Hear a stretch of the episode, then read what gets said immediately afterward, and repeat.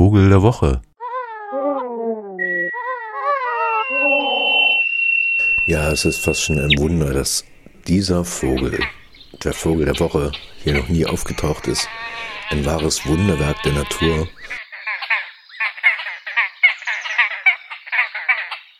Ich saß gestern äh, mit Magenkrämpfen am Geiselter See rum und habe so auf die absolut stille Wasserfläche geschaut, wo immer mal irgendwie ein Vogelschwarm aufgescheucht wurde von irgendeinem Wanderfalken oder Seeadler und sich dann wieder alles beruhigte und wieder zu sich kehrte. Die einzigen, die überhaupt keinen Anteil nahmen und so auf dieser Wasserfläche die ganze Zeit vor sich hin machten, das waren die Haubentaucher.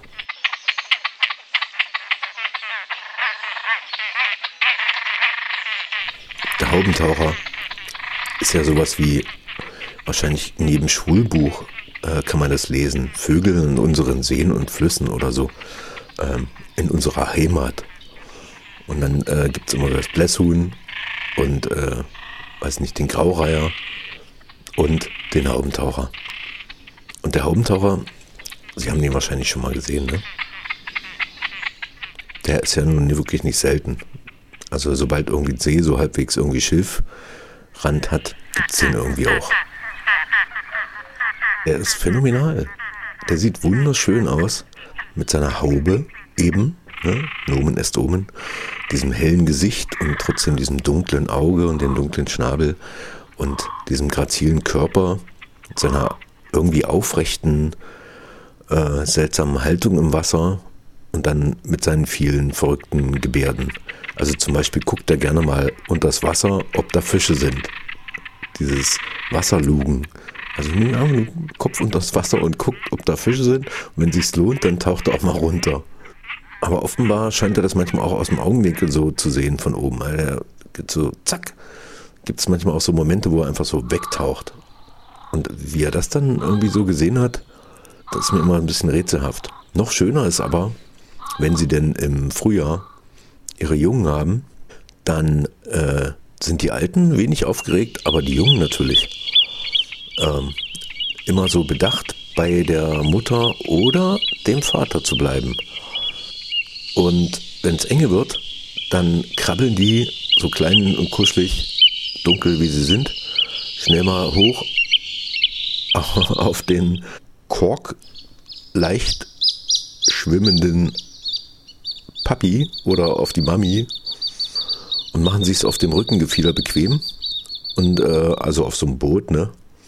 Und dann, wenn es wieder okay ist, dann schwärmen sie wieder so ein bisschen aus und machen extrem Lärm.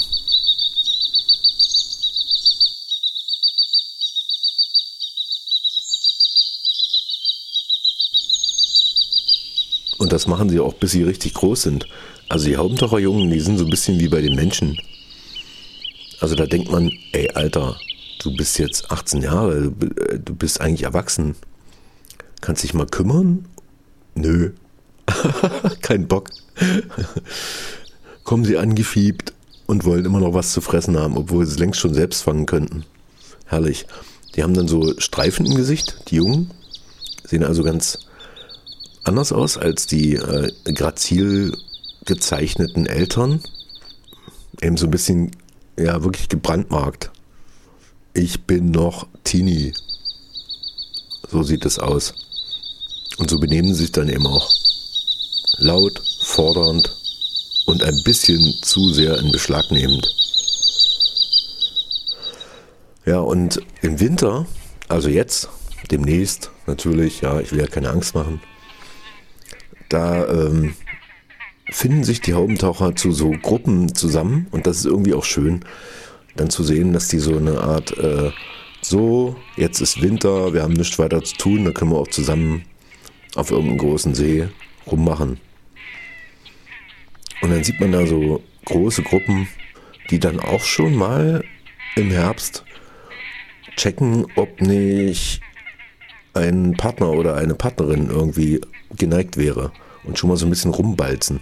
Und dieses Balzen, das ist echt sehr schön bei den Haubentauchern, weil die dann normalerweise so äh, Ende Winter sich so gegenüber schwimmen, relativ nah und dann anfangen, die Köpfe zu schütteln.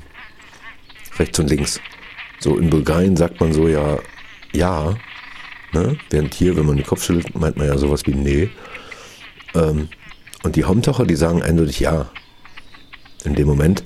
Also das sind eher so Bulgaro-affine Vögel.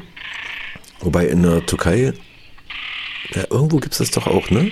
Das Kopfschütteln als Nein. Äh, als Ja. Ah, jetzt bin ich ganz verwirrt. Ich bin ja kein Haubentaucher. Jedenfalls schwimmen die da so ewig vor sich hin und äh, schütteln immer ihre. Und manchmal recken sie sich richtig aneinander hoch. Also dann äh, tauchen die so auf aus dem Wasser und werden noch viel länger, als sie ohnehin schon sind. Und dann ist es echt ein sehr schönes Bild, wenn sie da so Kopfschütteln voreinander so rumposieren. Naja, und der Rest ist der Rest. Aber jedenfalls schöne Vögel. Wenn sie fliegen, auch schön. Dann haben sie so äh, weiße Flügelspiegel, also so gezeichnete Flügel, so dass die am langen gestreckten Hals das auch, auch fliegend eine sehr schöne Erscheinung ist, der Haubentaucher. Insgesamt vielleicht so groß wie unsere Stockente, nur viel schmaler. Also graziler eben. Ja, und wenn die Seen nicht zufrieren, dann bleiben sie auch hier. Und so kann es dann an den größeren Seen auch schon mal zu Konzentrationen von 200, 300 Haubentauchern kommen. Das sind dann so die fast schon häufigsten Vögel auf diesen Seen im Winter. Neben den Bläsrallen, die ja auch im Schulbuch stehen. Unser Vogel der Woche macht auch lustige Geräusche. Natürlich hauptsächlich zur Brutzeit, dies noch weichen hin. Aber vielleicht wird ja der Winter auch so wie der Sommer war. Grandios.